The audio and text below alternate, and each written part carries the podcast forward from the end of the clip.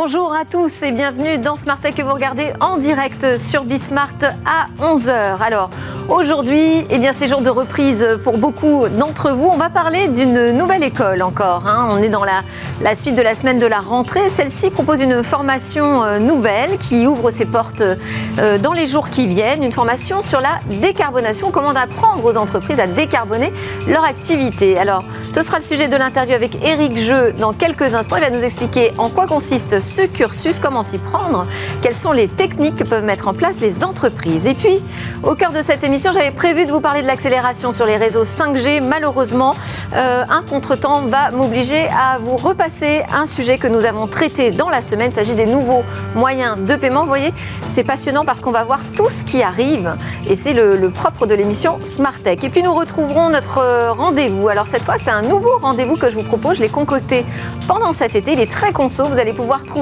des idées de nouvelles applications à télécharger. Aujourd'hui, ce sera autour du thème du télétravail auquel beaucoup d'entre vous tiennent, je crois. Et puis on conclura par une innovation qui rendrait le verre plus résistant que le diamant. C'est une avancée qui pourrait demain se retrouver dans nos smartphones et sensiblement les transformer. Mais tout de suite, donc place à l'interview.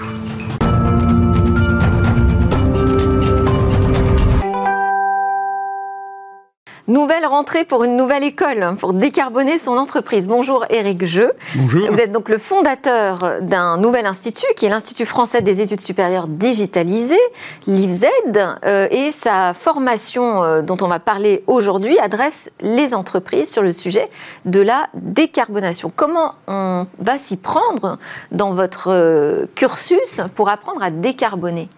Alors le sujet de la décarbonation, hein, c'est un sujet qui s'impose absolument, euh, d'autant plus cet été avec les, les, nouvelles annonces du GIEC. Il y a une urgence absolue pour euh, la transition écologique et la décarbonisation de, des activités.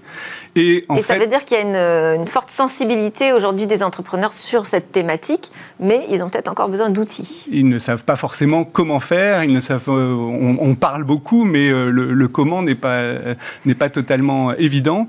Et en fait, en France, on est très bien placé pour avancer, pour proposer des choses et pour être particulièrement en avance sur ce sujet. Or, euh, pour les entreprises, c'est plutôt un sujet qui fait peur et sur lequel on a beaucoup de, mal à se, positionner. Notre formation, finalement, elle est, faite pour les, cadres d'entreprise, pour qu'ils apprennent à, prendre le sujet en main et à l'inscrire dans leur activité et surtout à le, à le marketer, finalement. Mais c'est quoi, ça va être un, un, un, enseignement très théorique euh, euh, Comment ça va s'organiser, s'agencer? Parce que chaque entreprise a des problématiques très particulières à la fois très particulière et puis en même temps c'est toujours Alors, euh, la gestion de l'énergie. Un tronc commun, voilà. mais ensuite l'application, la mise en pratique peut être euh, Tout beaucoup plus euh, personnalisée. Tout à fait. Donc c'est pour ça d'ailleurs que notre l'enseignement qu'on propose, c'est essentiellement, enfin, disons que la moitié de l'enseignement c'est des cas pratiques. Donc on regarde des cas pratiques sur sur sur différents types d'activités, que ce soit dans euh, les, les, technologies, euh, le, la construction, le le tertiaire, parce que le tertiaire produit aussi beaucoup de carbone. Euh, voilà, donc dans chaque activité, on regarde quelles sont les problématiques et comment, comment on les résout. Donc en partant, en fait, effectivement, d'un tronc commun où on apprend donc, quels sont les enjeux, on... parce que finalement, on, entend, on en entend beaucoup parler. Ce que je veux dire, on, on est quand même déjà informé sur ces On sujets. est informé, mais est-ce qu'on comprend vraiment euh, On sait que c'est du CO2, on sait qu'on en produit trop, bon, mais c'est quand même des termes très, très vagues. Est-ce qu'on sait, par exemple, qu'en France, quand on dépense un euro, en France et en, Allemagne, on produit deux fois deux fois moins de CO2 en France qu'en Allemagne, quatre fois moins qu'en Chine. Donc vous voyez, il y a des éléments d'information qu'on n'a pas qui font que rapatrier de la production en, en France, c'est déjà diminuer très très fortement le, la, la, production de CO2. Il y a tout un tas d'éléments de, de, de, réflexion, d'engagement qui permettent d'avancer très vite finalement, de se positionner très vite et, et, les entrepreneurs, les entreprises ne le savent pas forcément, elles ont beaucoup de choses à faire. Et donc c'est une formation euh, professionnelle, ça veut dire que ça va être resserré sur euh, un temps court ou alors au contraire étalé sur une année? Comment vous l'organisez, cette formation. C'est en trois euh, en fait. On fait trois, trois sessions. En gros, c'est un engagement à chaque fois de 16 heures par, par partie et ça s'étale sur, sur 2-3 mois. C'est un peu à la carte. Hein. Comme tout est en ligne, les gens font leur. Alors, c'est 100% virtuel Complètement. Tout est 100%, fait à distance. Voilà, 100% digitalisé, 100% virtuel, avec des outils, en fait, d'enseignement qui, sont, qui sont un peu modernes, qui, qui mélangent. Il y a des, il y a des, des, des, profs, entre guillemets, des, formateurs, ou, c'est vraiment du e-learning avec des, outils de contenu plutôt bah, pour que les gens puissent, en fait, pour que les gens puissent euh, faire ça à leur à leurs mains quand ils le peuvent. Évidemment, tout est enregistré. En revanche, il est prévu des sessions d'interaction. Donc sur les cas pratiques, les, les, les élèves, les étudiants font leur cas pratique euh, quand ils le souhaitent, ils les renvoient, et puis ensuite il y a des échanges sur euh, les, tenants et les aboutissants de ces cas pratiques. Donc c'est un mélange finalement de... Euh, comment allez-vous vérifier l'assiduité de ces professionnels? Ah ben, Parce qu'ils peuvent très bien dire, oui, oui, j'ai suivi la formation, j'ai coché la case, et puis finalement pas avoir fait ou vu grand-chose. ben, alors, c'est... Les mauvais élèves, il n'y en a pas qu'à l'école. c'est clair, c'est clair. Mais bon, d'abord, le, le certificat est donné si, donc pour chacune des parties, les certifications données lorsqu'ils ont euh, balayé l'ensemble du, cursus, bien entendu. Alors, les technologies permettent en fait de suivre énormément ce que font les choses. Hein. On, le dit souvent, on est surveillé par les technologies, mais c'est vrai. Donc, c'est très difficile d'être devant une plateforme et d'allumer son écran et de ne rien faire euh, pendant des heures. C'est pas très intéressant en plus, autant suivre la formation. Donc, non, en réalité, au contraire, hein, les, les gens sont extrêmement suivis. Et puis, il y a tous ces cas pratiques qui font que à chaque étape, finalement, euh, ils doivent écrire, rédiger, euh, faire, faire, des, faire des calculs, les rendre. Et donc ils sont Et qui sont, qui sont les formateurs que vous avez sélectionnés pour euh, parler de cette décarbonation très concrète? Donc, il y a des... moi déjà, je suis dans les... ce sujet-là depuis euh, plus de dix ans, hein, puisque ça fait dix ans que je, je, produis des énergies renouvelables et que je, je m'intéresse à ces sujets-là. À travers euh, quelle activité? Donc, je, je, construis, j'ai construit, j'ai une entreprise qui a construit des, des centrales photovoltaïques et qui, euh, et qui entretient et qui exploite des centrales photovoltaïques. Et donc, je regarde ces sujets-là et puis tous les sujets des énergies renouvelables depuis, depuis plus d'une dizaine d'années maintenant. Donc, c'est des sujets que je maîtrise plus que plus que bien, je pense. Hein, et, qu'est-ce qui est bien et qu'est-ce qui est pas bien justement dans, ces énergies renouvelables. Euh, et puis à côté de moi, j'ai d'autres personnes. Donc Eva Kalman, qui est une économiste, qui euh, est spécialisée de la réglementation, spécialiste de la réglementation, et elle qui va donc apprendre à nos, apprenants euh, comment exploiter, comment utiliser la réglementation sur la transition écologique, puisque l'État aide l'État finance, euh, l'État regarde certaines choses et pas d'autres. Donc il est très important, quand on veut, quand on veut rentrer dans ce sujet-là, de le faire dans le bon sens mhm. finalement, en suivant la réglementation, en identifiant comment elle va évoluer aussi et en bénéficiant éventuellement des aides d'État qui sont euh, relativement nombreuses et de plus en plus nombreuses. Alors, au départ, euh, votre idée, c'était d'ouvrir pour cette, cette rentrée la première véritable maths sup 100% digitale, c'est-à-dire une classe prépa euh, mais complètement virtuel. Mm. Et puis, euh, finalement, ça s'est pas fait parce que euh, vous êtes arrivé un peu tard, peut-être pour intégrer Parcoursup. Je sais pas, vous allez m'expliquer pourquoi. mais moi, ce qui m'intéressait de, de, discuter avec vous, c'était le changement peut-être d'état d'esprit dans lequel vous êtes aujourd'hui, où on sait que les jeunes ont de plus en plus besoin de retourner en classe. Mm.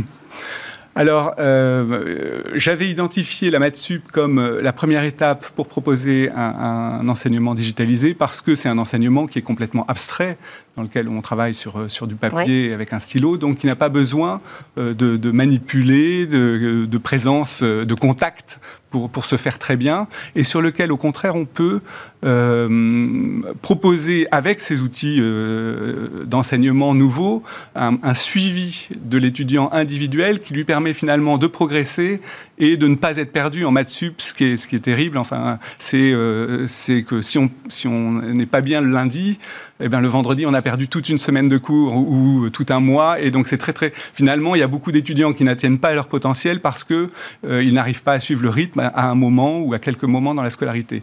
Avec les, systèmes d'enseignement actuels, on peut suivre pratiquement heure par heure le, euh, fait que l'étudiant a compris qu'il est là ou qu'il y a un petit truc qu'il n'a pas saisi et donc le lui, le lui redonner tout de suite. Et donc, et l'enseignement virtuel, enfin digitalisé, permet de faire tout ça de façon extrêmement fluide, ce qui est très beaucoup plus difficile finalement. À donc, vous restez toujours sur cette idée de la proposer en 100% virtuel, cette maths sup peut-être pour la rentrée prochaine? Je, je suis toujours sur cette idée. En revanche, et en discutant avec tout un tas d'étudiants, je me suis effectivement rendu compte euh, que euh, d'abord, ils ont eu une expérience effroyable euh, cette année. Pratiquement dans toutes les écoles, mais dans toutes les écoles publiques où ils ont été privés d'école et ça s'est pas bien ça s'est pas bien passé. les outils n'étaient pas là, les professeurs n'étaient pas formés aux outils, les professeurs n'étaient pas formés aux nouvelles méthodes qu'il faut Finalement, employer. Finalement, on s'est aperçu que ça ne correspondait pas au, au désir d'égalité des chances qu'on imaginait. Exactement. Bon, donc euh, à suivre, Eric Jean verra comment ce projet évolue. Vous êtes fondateur de l'IFZ, je le rappelle, donc un institut qui propose désormais une formation pour décarboner son activité. C'est l'heure de notre talk. Donc je vous l'ai dit, euh, on a un impondérable. Donc euh, le sujet que j'avais prévu pour vous aujourd'hui n'est pas possible. Je vous passe en rediff la bataille sur les nouveaux moyens de paiement. La bataille des nouveaux moyens de paiement, on en parle avec mes deux invités. D'abord Roger Carissot, responsable de la business line Fingerprints. Ça veut dire quoi Vous êtes responsable des paiements C'est ça, absolument. Chez Fingerprints et euh, c'est une entreprise de biométrie?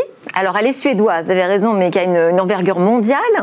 On retrouve euh, ces systèmes dans plus d'un milliard d'appareils et d'applications. Vous travaillez notamment avec neuf marques de smartphones importantes. Et votre actualité, eh c'est que vous lancez des cartes de paiement biométriques pour euh, de grandes banques. On va en, discuter justement ensemble. Également avec nous, Samuel Manassé, cofondateur et président de Yavin, qui propose des terminaux de, des terminaux de paiement sous Android aux commerçants. Alors là, c'est euh, l'idée, c'est de leur permettre d'accepter tout type de paiement et d'y adjoindre des services, comme par exemple euh, une application de demande de pourboire ou encore la vérification du pass sanitaire qui est d'actualité. Euh, et donc, en fait, pourquoi je vous ai invité aussi, c'est pour discuter de cette bataille qui n'intéresse pas seulement les internautes, les consommateurs qui veulent avoir de nouvelles facilités pour acheter, elle intéresse aussi les commerçants euh, qui veulent s'adapter aux nouvelles pratiques des, euh, des acheteurs. Est-ce que vous voyez ces nouveaux moyens de paiement comme une concurrence à la carte à puce qui euh, est plutôt en bonne position en France, hein, qui est presque en situation monopolistique aujourd'hui sur les achats, ou est-ce que c'est quelque chose qui va accompagner la carte à puce dans une révolution plus numérique? Alors, moi, je dirais qu'il n'y a pas de conflit, en fait. Aujourd'hui, vous avez plusieurs outils pour payer. Euh, quand on interroge les consommateurs, à plus de 75%, aujourd'hui, les personnes ont confiance dans la carte à puce. C'est mon premier form factor, parce que c'est ça, on parle de form factor. Je vois, vous en avez une dans la main Voilà, absolument. C'est donc c'est une carte, c'est ma, c'est ma carte BNP personnelle aujourd'hui, biométrique, que j'utilise depuis 8 mois d'ailleurs. C'est le premier form factor qui me donne confiance. Parce que c'est une question de confiance quand je paye. Mhm. Voilà. Le mobile, je vais utiliser le mobile quand je fais mon jogging, par des moments, je suis en vacances, j'ai mon mobile avec moi, je vais pouvoir payer. Mais on regarde dans les transactions de paiement, aujourd'hui le mobile, en Europe en tout cas, c'est encore un faible pourcentage dans les paiements. Voilà. Il n'y a pas de conflit. Il y a différents outils à différents moments de la vie. On voit que ça bouge quand même. Oui. Non, c'est pas votre avis, Samuel Mann Oui, ça commence à bouger. Et en fait, pour deux raisons. D'abord, c'est de plus en plus facile pour un commerçant d'accepter de nombreux moyens de paiement. Historiquement, c'était compliqué, mais avec le, ces nouveaux moyens d'encaissement qui fonctionnent sur des euh, plateformes ouvertes, bah, c'est de plus en plus facile si on veut accepter un, paiement par QR code ou un paiement d'une autre monnaie. Euh, ça devient très simple de le faire. Et du côté du client, du porteur de la carte, c'est pareil, sur son téléphone ou sur, euh, avec des cartes biométriques, puis c'est beaucoup moyens de paiement. Et en fait, mais la carte est encore très, très, très devant en France. Nous, les bouleversements qu'on a vus, c'est le sans contact. Euh, qui repose quand même encore sur la carte. Qui repose sur la carte ou sur euh, Google Pay et Apple Pay, mais qui en fait revient à un paiement sans contact. Une sorte euh, d'empreinte de, de, la carte bancaire, une empreinte numérique de la carte. Ouais. Et, et donc, bah, avant le Covid, ça représentait sur les terminaux de paiement Yavin un peu moins de 50% des paiements. Maintenant, on est en train de tendre vers les 70% des paiements sans contact. Donc, le geste devient vraiment le geste classique. Donc c'est vraiment une nouvelle façon de payer. Euh, on, est d'accord ensemble pour dire qu'effectivement ça repose quand même toujours sur une carte, que ce soit Apple Pay ou Google Pay, il faut avoir cette carte à puce. Mais demain Alors justement, c'est l'idée de. Mais demain, parce que finalement, c'est aussi une excellente nouvelle, ce paiement sans contact, pour tous les nouveaux acteurs dématérialisés. Il y a plusieurs choses en fait. Hein. Euh, la pandémie a apporté différentes façons de payer différentes, on va dire. Ça a accéléré le sans contact, tout à fait. Hein. C'est plus 44% le, premier semestre, hein, les paiements sans contact explosent. Euh, et il faut apporter de la sécurité. Euh, la limite de paiement sans contact a été passée de 30 euros à 50 euros en France ou en Europe. en UK, c'est 100 pounds. en Australie, c'est 200 dollars. Qu'est-ce qui se passe si je perds ma carte? Qu'est-ce qui se passe? Et tout ça inquiété par ça. Deuxième chose, c'est le geste. Est-ce que j'ai envie de toucher un terminal encore hein, le paiement sans contact et la biométrie, aujourd'hui, si je fais ce geste-là de sans paiement, me garantit, j'apporte la sécurité de qui je suis et d'un moyen sécure de payer. Je ne touche plus le terminal. Voilà, c'est vraiment l'innovation. Et puis c'est très rapide. Et c'est très rapide. On gagne du temps. Alors ça dit, vous travaillez dans la biométrie quand même. Alors la biométrie, euh, on parle d'empreinte digitale notamment. Euh, l'empreinte digitale, c'est pas euh, très commode avec les gestes barrières. Alors justement, c'est un geste barrière. Est-ce que ça va remettre en question justement l'arrivée d'empreinte digitale Non, au contraire, c'est le premier geste barrière, puisque je ne touche plus le terminal. La première la première réponse qu'apporte l'utilisateur d'une carte aujourd'hui, c'est de dire, je, avec la ah, C'est-à-dire que mon empreinte est stockée dans la puce. Absolument. Et je n'ai pas à l'appliquer sur le terminal. Absolument, quel que soit le montant. Parce que c'est ça l'innovation. Ça, c'est des, modes de paiement auxquels euh, se préparent déjà les e-commerçants Oui, les e-commerçants et les commerçants. En fait, le commerçant, il ne veut pas rater une vente. Donc, il, il, veut accepter tous les moyens de paiement euh, que demandent ses clients. Et donc, nous, on est en première Il faut qu'il soit au fait quand même de ce qui se passe. Alors, il est au fait, puisque son client... En France, on n'a pas de retard là-dessus? Le commerçant, il n'a pas de retard, il est en contact toute la journée avec ses clients. Donc, si un client lui demande deux, un client lui demande quelque chose, deux clients, il l'a très vite retenu, il va se débrouiller. moi, je connais encore des commerçants qui n'acceptent pas la carte bancaire, par exemple. Ah, ça commence vraiment ça à, commence à être rare, heureusement. Mais nous, on voit le, ce qui marche et ce qui ne marche pas, parce qu'avec le terminal de paiement à vie, ils peuvent accepter tous les moyens de paiement. Donc, les usages qu'on voit vraiment se développer, c'est des usages très spécifiques à des métiers. Par exemple, si on est restaurant à Paris, désormais, plus de 50% des paiements passent par des titres restaurants dématérialisés, qui en fait ne passent pas forcément par le réseau bancaire. Et donc c'est les tickets restaurants en fait. Les tickets euh, restaurants qui étaient historiquement en papier se transforment en carte ou en, application, et ça représente une majorité des encaissements pour un restaurant à Paris euh, dans les quartiers euh, d'affaires. Le deuxième cas qu'on voit se développer énormément sur nos terminaux, c'est aussi le paiement en plusieurs fois. C'est-à-dire, j'ai un client, euh, il veut acheter un vélo qui coûte euh, très cher, bah, je peux lui proposer en quelques clics de l'acheter en plusieurs fois. Et donc, si on prend ces deux cas d'usage, typiquement, on voit que les commerçants sont prêts à payer des, frais assez importants euh, pour ne pas louper la vente. ces deux cas d'usage des titres restaurants ou du paiement fractionné, les, les, commerçants payent 3-4% sur chaque paiement, mais ils sont prêts à le faire parce que ça leur permet de faire X ventes euh, supplémentaires. Et après, de manière plus marginale, pour l'instant, on ne voit pas l'usage. C'est tous les paiements par euh, QR code. Donc euh, Alipay, Lydia, euh, c'est pas encore effectivement très généralisé. On a du mal à trouver des commerces qui acceptent ces paiements. Hein. Alors les, nous, on a, on a des, commerçants les plus geeks entre guillemets ou les plus avancés qui nous demandent de l'installer. Pour l'instant, on voit pas d'usage. Ça commence un peu à, à frémir. Euh, Alors on ne voit pas d'usage parce que c'est pas forcément adapté euh, euh, à la demande des clients ou parce que justement on a des mastodontes américains qui ont pris des positions aujourd'hui qui sont difficilement détrônables hein, avec le smartphone. Absolument, mais l'idée de qu'on parle aujourd'hui c'est de réduire la queue dans un magasin. Plus on va faciliter, éviter la friction, si vous allez sur Internet, 70% des paniers sur Internet sont abandonnés pour ces raisons de paiement. Dès que vous créez une friction, vous mettez un PIN code ou autre chose, les gens arrêtent de payer. C'est la même chose en magasin. Si on crée à un moment donné des étapes où la personne doit sortir quelque chose, remettre un PIN code, remettre un PIN sur le, terminal, on crée une friction. On crée une possibilité que la vente ne se fasse pas. Donc tout système qui permet de fluidifier, donc la biométrie, on paye sans contact, il n'y a plus de montant, voilà, on fluidifie, c'est aussi bien pour l'utilisateur que pour le magasin. Mais si je vous écoute, ça veut dire que les commerçants, ils doivent euh, fournir une palette très très vaste de, moyens de paiement. Mais est-ce qu'il y a de la place pour tout le monde? Alors, euh, Samuel Manassé, j'ai noté que vous aviez fondé Smile Pay. Oui. Euh, est-ce qu'on a vraiment de la place pour tout le monde, tous les acteurs? Smiley NPS c'est terminé, je crois, aujourd'hui. Hein. Non, non, c'est toujours. Ça continue, pardon. Euh, Donc, c'est, on va rappeler peut-être euh, le, principe de Smiley NPS c'était d'équiper des petits business, en fait, de solutions d'encaissement. C'est ça, c'était ces fameux terminaux qui se connectent en Bluetooth Ouais. au smartphone, qui sont très présents dans les. Et vous avez le sentiment qu'aujourd'hui, il y a de la place pour X solutions? Oui, Infini absolument. Comme, je- comme je l'ai dit, euh, l'utilisateur aujourd'hui souhaite utiliser différents outils, et pas uniquement en France, en Angleterre, en Europe. Aujourd'hui, euh, on a des banques aujourd'hui comme BBVA au Mexique qui, qui vont intégrer la carte biométrique. On a les banques françaises, BNP, je l'ai cité, Crédit Agricole vient d'annoncer la semaine dernière. Les banques françaises sont sur ces sujets-là. Mais en fait, c'est plusieurs outils, plusieurs formes de paiement qui me sécurisent euh, la façon dont je paie. Voilà, c'est ce qu'on recherche. Ouais, nous, on, on- on pense vraiment que le, le paiement va vraiment beaucoup bouger Ouais. dans, les, dans les prochaines euh, années. La, la- la révolution euh, actuelle, c'est C'est-à-dire que là, on l'arrivée. est dans une phase de création, c'est ça? Très créative sur des nouveaux outils? Oui, ça, ça bouge énormément parce qu'il y a ces nouveaux usages et aussi parce que la techno euh, apporte ces nouveaux usages. Donc, par exemple, sur les terminaux de paiement, le, le bon vieux terminal de paiement qui faisait pas grand-chose est en train d'être remplacé par des terminaux de paiement euh, Android, ce qui permet de mettre du logiciel dessus et donc d'offrir plein de services aux commerçants en plus.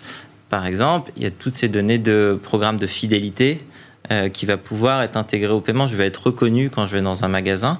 C'est Ouais. nous ce qu'on met en place euh, chez Yavin. Je vais pouvoir faire des dons sur le terminal, je vais pouvoir prendre des pourboires et donc apporter beaucoup plus de valeur qu'une simple transaction. En fait, les, les- les commerçants sont, habitués avec le e-commerce à avoir des solutions euh, très modernes qui sont en train de descendre petit à petit dans le magasin. Et, et Roger Carissot, j'ai noté Oui. aussi que vous, vous aviez euh, démarré votre carrière en 2003, justement. Oui, dans la carte à puce. dans la carte à puce. Est-ce qu'il vous semble aujourd'hui que les banques, le GIE, le groupement d'intérêt économique Oui. carte bancaire, Non. Suit ces innovations, Absolument. les devance Ils sont très moteurs sur ces sujets. Ils sont moteurs Absolument. Carte bancaire, comme euh, je dirais aujourd'hui Visa ou Mastercard. hein. Euh, Mastercard a annoncé la semaine dernière qu'ils arrêtaient la bande magnétique derrière, hein, que l'on a depuis 30 ans. Euh, Ils annoncent dans, dans- dans 12 ans que ça sera arrêté. Mais voilà, ils sont très moteurs pour offrir encore une fois une nouvelle expérience client. C'est important. Et tout en apportant plus de sécurité. C'est ça. Alors, je posais la question en introduction. hein. C'est vraiment compatible, plus simple, plus rapide et plus sécurisé? Absolument. Absolument. C'est ça l'idée. hein. C'est à la fois de dire. Grâce à la biométrie, vous allez me répondre. Oui, parce que la biométrie, elle est reconnue. Je dirais C'est incontournable aujourd'hui, cette Absolument. Vous avez dit tout à l'heure pour la, notre partie mobile, hein, c'est plus que ça, c'est plus que neuf fabricants de smartphones. On a livré plus d'un milliard de capteurs biométriques. Aujourd'hui, on travaille avec 9, marques sur 10. Tous, le- tous les fabricants de smartphones en dehors d'iPhone. Et, et il vous manque Voilà. juste Apple, en voilà, fait. avec Samsung, il est grand sur ces sujets-là. Donc aujourd'hui, plus personne ne pense mettre son, mote- son, son PIN code sur un, sur un mobile aujourd'hui. Voilà, on est habitué à ces Ça technologies-là. pose quand même le- le- le- la question de la biométrie. hein. À chaque fois euh, que, que je l'adresse, pose cette question éthique, Oui. euh, cette question aussi de sécurité, parce que finalement, on confie euh, des, des- des- des éléments qui sont caractéristiques Personne. de notre personne Mhm. euh, et uniques. On les confie à des bases de données. Ouais. Bon, Alors, ça peut aussi faire froid dans le dos. C'est c'est tout à fait. C'est pour ça qu'en France, il y a un organisme qui s'appelle la CNIL qui regarde ces éléments-là, avec carte bancaire, avec les banques, comment vont être utilisées ces données-là? On est dans un système, dans une technologie, premièrement, c'est qu'une application. Je fais uniquement du paiement, contrairement à un mobile, où j'ai Ouais. plusieurs applications qui tournent. D'accord? Donc j'ai une application, une fonction. Oui. Donc je peux sécuriser uniquement cette fonction-là, ce qui est différent sur le mobile. Deuxième chose, mes données biométriques, elles sont dans la carte et elles restent dans la carte. Pour le terminal de monsieur, lui, il voit une carte passer. Mais il ne sait pas si c'est une carte biométrique, une carte classique ou autre chose. Les données biométriques de la personne, donc mes données, que je transporte depuis maintenant 8 mois, elles restent dans cette carte-là et elles ont toute la sécurité Comment d'une est-ce carte que je vois qu'il s'agit d'une carte euh, biométrique? Voilà, vous avez un capteur Je aujourd'hui. ne sais pas si on peut le voir. ouais. Cette, cette, euh, zone, euh, voilà, comme ça, Très cette- bien. ce carré noir, fingerprint. hein. Euh, nous sommes les seuls aujourd'hui fingerprint à, à travailler en masse production, donc pour pouvoir intégrer ce capteur-là, donc comme sur un smartphone. C'est la même technologie que vous avez un smartphone. Il n'y a pas de batterie dans, une, dans cette carte-là. Il y a une antenne dans cette carte-là, voilà. Euh, On va, on voit- on va le voir avec la vidéo de Voilà, présentation. absolument. Ok. Et, Et- donc les données restent, restent dans la puce qui contient. Et alors là, n'importe quel lecteur universel de Absolument. carte euh, peut euh, vérifier la validité. Absolument. J'étais en Italie, j'ai payé une pizzeria avec euh, ma- famille, ça, ça fonctionne tout seul. Voilà. Très bien. En fait, la, la vraie révolution, si elle doit arriver, tout ça, c'est des formes facteurs qu'on paye avec une carte ça. biométrique ou un téléphone. Oui. C'est pareil, en fait, derrière pour la partie paiement.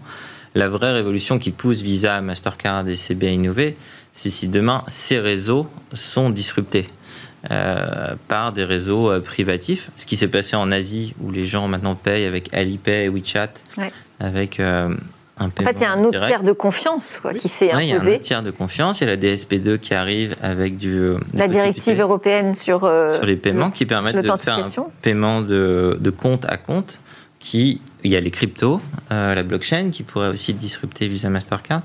Il y a beaucoup de choses qui se mettent en place. Et en fait, la, la conclusion, c'est que pour les commerçants, ça va devenir très facile de switcher d'un moyen de paiement à l'autre. Pour les utilisateurs aussi. Et à la fin des fins, c'est l'utilisateur qui va décider euh, qui va gagner. Et il faut qu'il ait un intérêt à utiliser le, le moyen de paiement. Comment, comment les, commerçants aussi euh, réagissent face à la question de la fraude? Parce que plus on a de moyens de paiement à gérer, finalement, plus on a de moyens de paiement aussi à sécuriser. Bien sûr. Bah, sur le paiement de proximité, c'est-à-dire sur un terminal de paiement, la fraude est vraiment très faible. Et d'ailleurs, le paiement est garanti concrètement par le réseau carte bancaire. Donc quand il y a marqué paiement accepté sur le terminal, le commerçant est certain d'être payé. Et sur Internet. Y compris via Apple Pay, y compris si ça passe par une application, un wallet. Exactement. Euh, est vraiment garanti d'être payé. Et c'est le seul truc qui est important pour lui. Euh, il ne veut pas que la personne parte avec la marchandise euh, sans recevoir l'argent.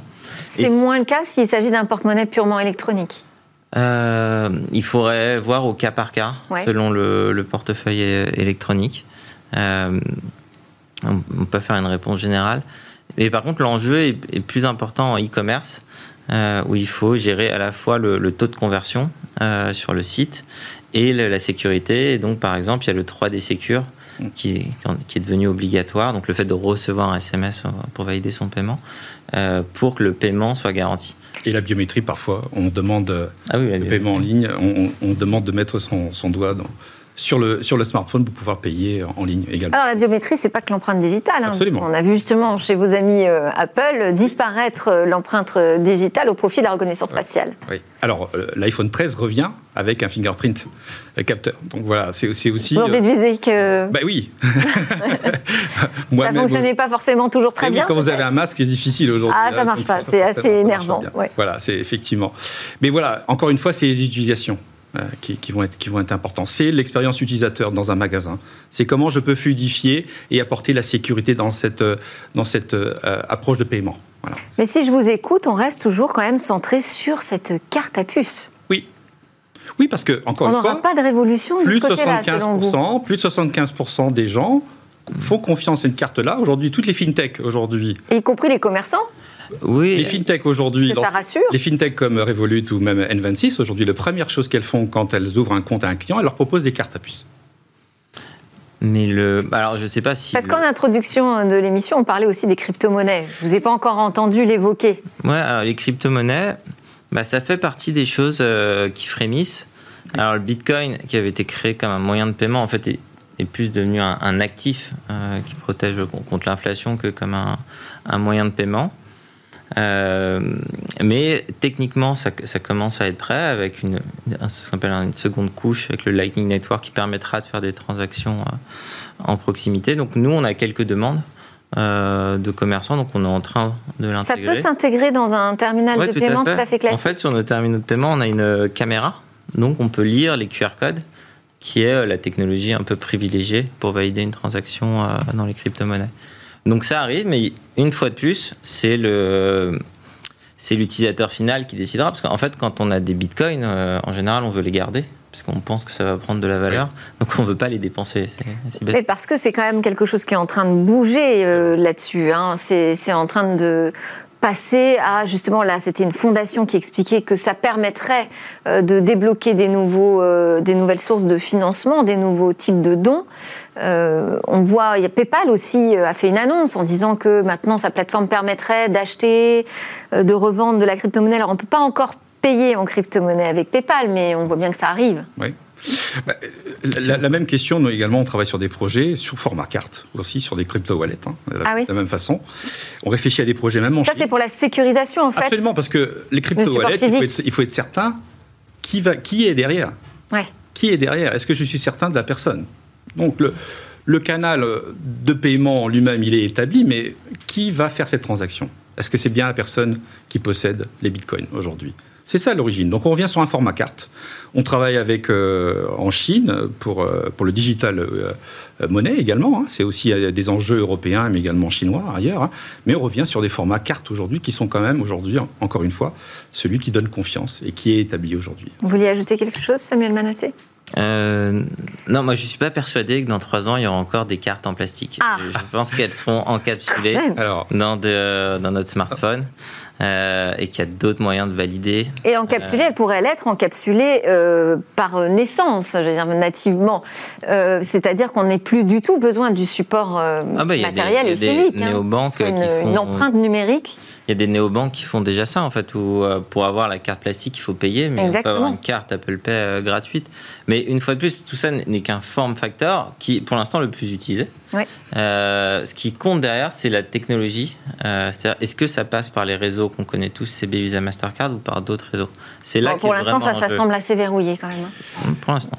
Parce que c'est l'utilisateur. Euh, ce message-là, dans trois ans, je l'entends depuis 20 ans. Ça fait 20 ans que je suis dans le domaine de la carte à puce. Ça fait 20 ans qu'on dit effectivement la carte est morte, la carte est morte. C'est encore le moyen privilégié des Français et des Européens pour payer. Bon, ben, je vous invite dans trois ans tous les deux. Merci beaucoup. Merci Samuel Manassé de Yavin et Roger Carissot de Fingerprints.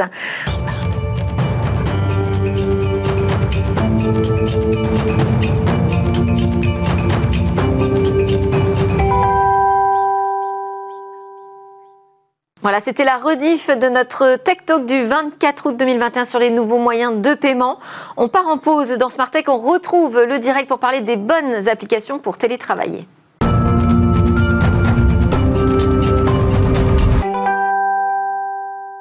Vous êtes bien sur Smart Tech vous regardez sur Bismart tous les jours dès 11h en direct. C'est votre quotidienne dédiée au monde du numérique et de l'innovation. Dans cette deuxième partie de l'émission, on va évidemment faire un focus sur une innovation. On va parler d'un verre plus résistant que le diamant qui pourrait débarquer dans nos smartphones. Mais d'abord, nous avons rendez-vous avec un nouveau rendez-vous concocté, une sélection d'applications concoctées par Baptiste Michel qui m'a rejoint en plateau. Baptiste Michel, bonjour. Bonjour. Co-fondateur de BAM, c'est une agence euh, experte en design et euh, développement mobile. Et donc, euh, chaque mois, désormais, vous allez nous préparer un choix d'applications autour d'un thème. Alors aujourd'hui, je l'ai dit, c'est la rentrée, tout le monde est au courant, c'est la grande reprise.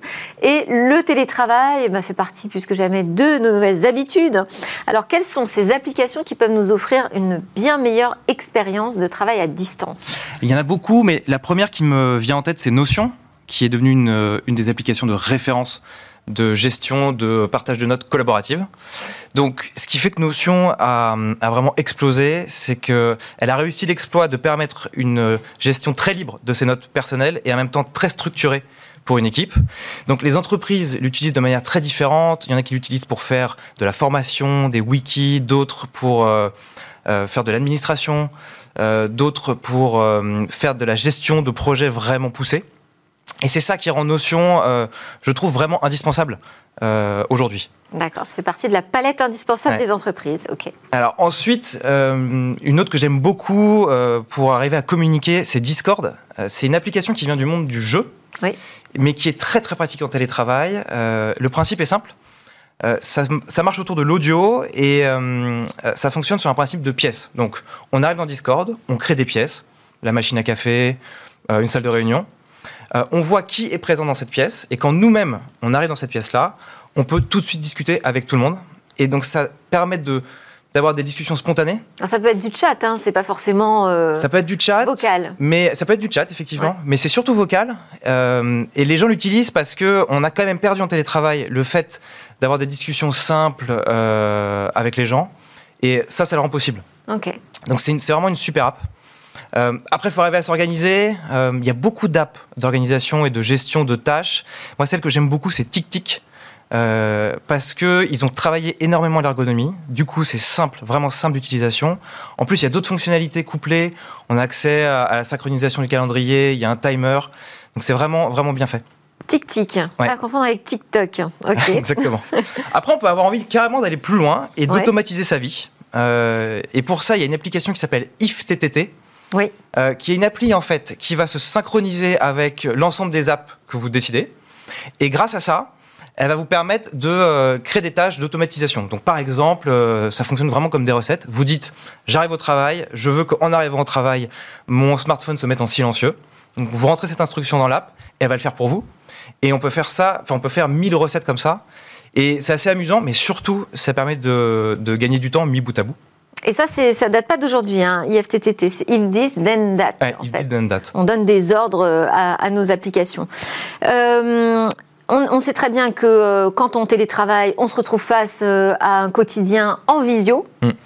Alors, euh, il y a des, évidemment des visios qui s'imposent. On parle souvent de Zoom, hein, mais il n'y a pas que ça. Il y a d'autres apps vidéo euh, qui vous ont séduite. Oui, et une que j'ai découvert il y a tr- très récemment qui s'appelle Popcorn. Ouais. Euh, c'est la rencontre entre Zoom et Snapchat. Donc ça permet d'envoyer des messages vidéo très courts à des collègues ou à des gens qu'on rencontre sur un qu'on pourrait rencontrer sur un salon par exemple.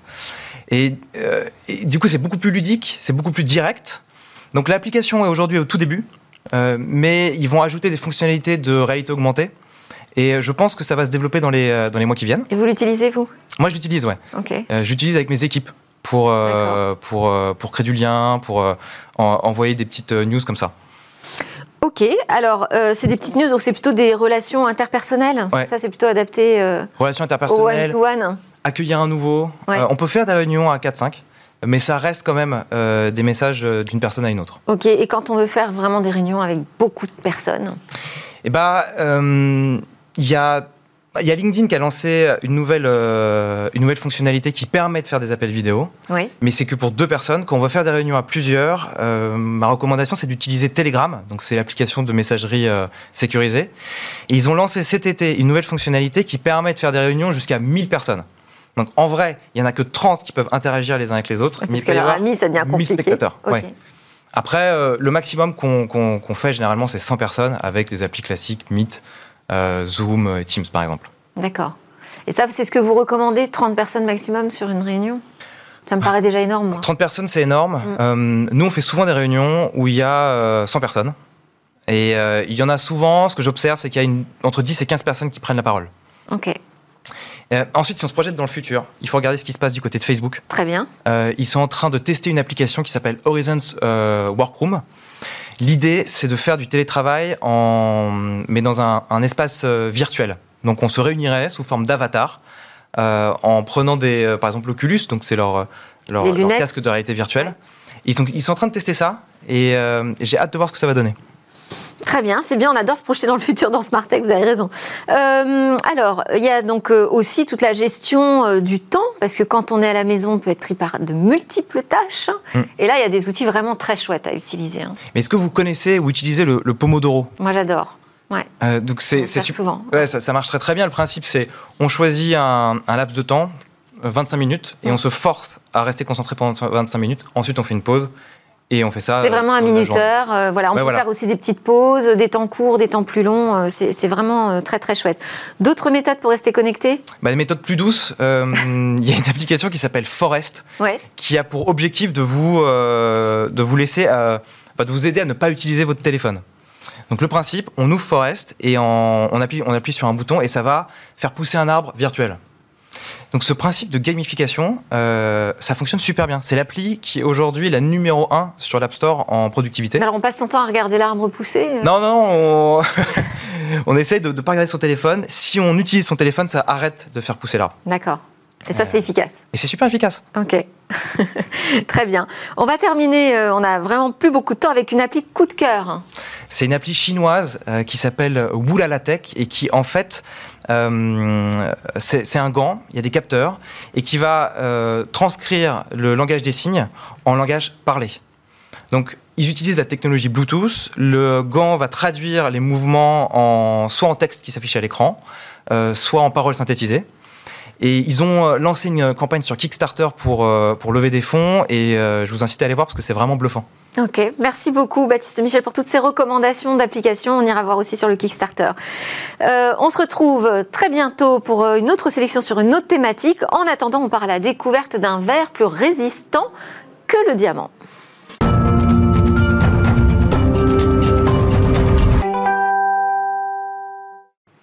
C'est presque la fin de votre émission. On termine avec un regard, là aussi, sur demain avec Cécilia Sévry. Bonjour Cécilia. Bonjour Delphine. Alors aujourd'hui, on va découvrir donc un nouveau matériau. Oui, un matériau, effectivement, vous l'avez dit en, introduction, qui va être plus dur que le diamant. Et c'est assez exceptionnel.